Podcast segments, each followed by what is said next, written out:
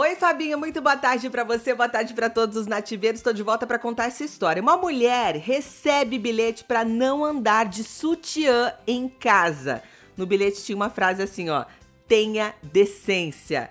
A confeiteira Juliana Culpa, de 25 anos, foi pega de surpresa ao abrir a caixa de correspondências do seu apartamento e encontrar um bilhete de uma vizinha que pedia para que ela parasse de transitar em sua própria residência usando apenas sutiã. Dizia assim, ó, somos evangélicos e meu marido fica em casa em home office. Tenha decência, diz a mensagem. O caso ocorreu em Osasco, na Grande São Paulo, há cerca de 20 dias e virou pauta aí de debate, gerando indignação nas redes sociais.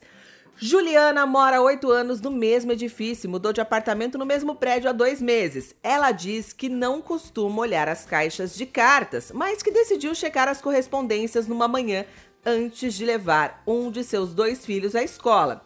A primeira reação foi o susto, porque a pessoa não se identificou. Fiquei assustada com isso, contou. Ela conta não ter o costume de andar de sutiã na casa e acredita que a vizinha tenha visto ela com um top e uns shorts de academia. Eu imagino que tenha sido no dia que eu fui fazer caminhada e em seguida fiz uma faxina. A confeiteira acredita que a autora do bilhete é de outro edifício.